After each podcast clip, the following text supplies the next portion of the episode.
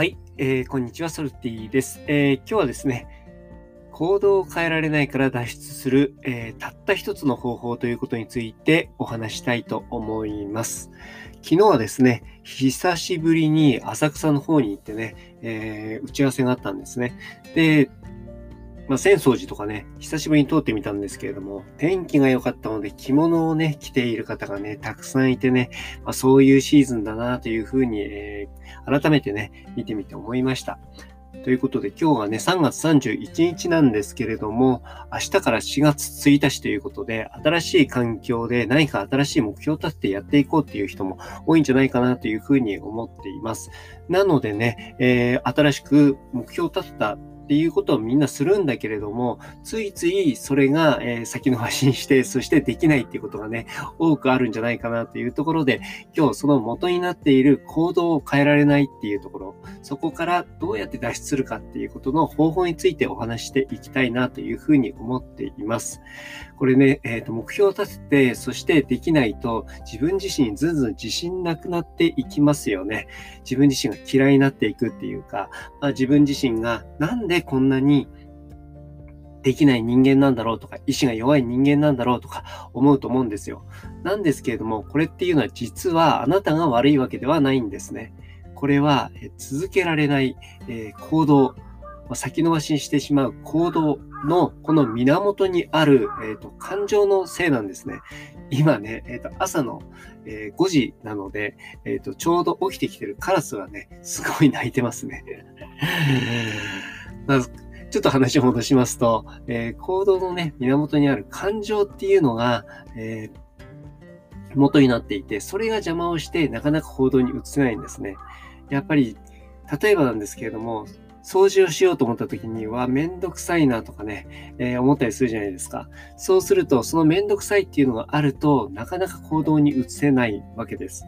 なので、えこの感情っていうのはね、え何が、何でできているのかっていうことを知ることが必要かなというふうに思っているんですけれども、それはですね、えっ、と、意味付けなんですね。この感情っていうのが、えっ、と、意味付けを自分でしていて、そして、えー、できているっていうところを、まず、え理解するっていう必要があるかなというふうに思っています。で、じゃあこの意味付けって何かできてんのかなっていうと、これ過去の経験から来ているんですよね。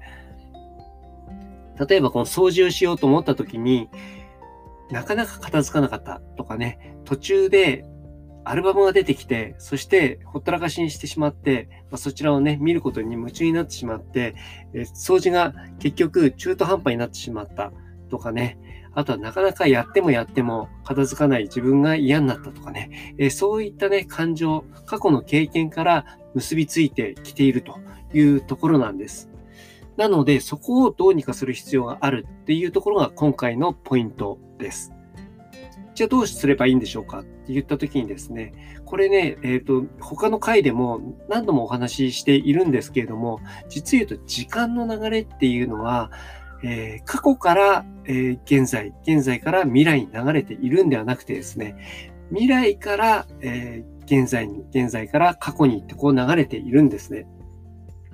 なので、その未来から時間が流れているっていうことをまず理解して、えっと、未来で、えー、このことをしたいっていうね、いい結果っていうものと、えっと、いい感情っていうことを紐付けるっていうことが重要になってきます。例えばなんですけれども、この先ほど例に出した掃除を元に出すと、この掃除をしたことによってこんなに、えー、いいことがあったっていうことを先にイメージするんです。例えばなんですけど、独身の方だったら、この部屋を掃除したおかげで、えー、自分がね、えー、好きな人を家に呼べる。そして、え、ー、と、楽しい生活が、彼女がいるっていう生活ができるとかね、そういうイメージをするとか、まあ、この部屋の掃除をすることによって仕事の効率がすごい上がって上司から評価をされて、そして、え、昇進をするとかね、そういったことをね、具体的に自分の中の、まだ起きていないんですけども、もう起きたもののようにイメージして、そして、えー、紐付けるんですね。掃除をするとこんないいことがあるっていうことを、えー、いっぱい思い浮かべるっていうことが重要です。なので今過去にいろんなものがあったとしても、それをいいイメージに置き換えていくっていうのが重要なんですね。この置き換えがなかなかうまくいかなかったりとか、あとは、まあ、物事ね、えー、先延ばしにしてしまう人っていうのは結構過去の記憶、過去の意味付けっていうところ、ここを重要視してる人が多い。そして未来のものに対してっていうのは、あまり具体的なイメージを持っていない。未来っていうのは、うん、これから来るものだからよくわかんないっていうことで、えー、放置しているっていう場合が結構多いと思います。これを逆にしていくっていうことですね。これを、えー、日頃ストレスがある、先延ばしにしてしまう。けれども、まあ、目標の中に入れ込むような、えー、ものについて、えー、一つずつやっていくのがいいんじゃないのかなというふうに思っています。ということでね、明日から新年度なんですけれども、まあ、いいスタートね、最初切りたいなというふうに皆さん思ってるかと思うので、ぜひぜひ、えー、今お話ししたような未来に、えー、いい意味付けを持って行動を変えていくっていうのをやってみてください。ぜひ、えー、この